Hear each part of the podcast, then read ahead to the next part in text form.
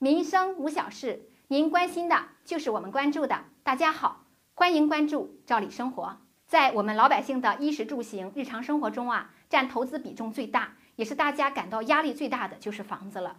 很多人按揭买房，贷了几十年，终于还清了。一个四十年产权房或七十年产权房的，关于产权的年限呢，又让大家很担心。房子产权到期了该怎么办呢？是不是房子就不属于自己呢？买二手房的，尤其是房龄比较老，交易完以后呢，房子剩余的产权年限就更少了，会不会很吃亏呀？关于房子的产权呢，这里有个简单的概念需要普及，就是房屋的所有权呢是房主的，但土地是国家的，因此房主虽然永久性的拥有房屋所有权，但是土地的所有权却是有期限的。因此呢，我们平常说的产权，其实准确来说就是土地使用权。国家规定呢，一般居住用地是七十年，工业用地是五十年，商业用地是四十年。这个计算的年限是从该地块取得之日起计算的。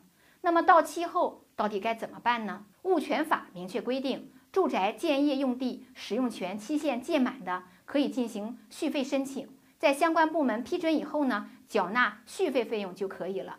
那大家又很关心，到期续费会不会很贵呢？虽然现在呀还没出台特别明确的税费规定，但是咱们总理表态了呀。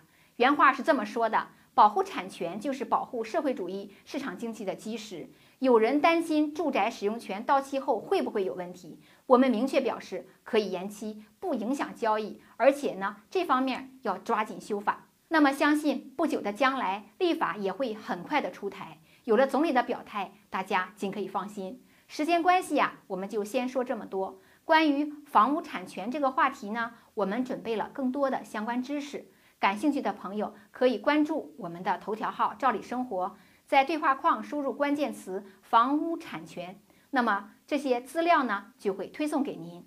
最后呢，感谢您的收看，咱们明天再见。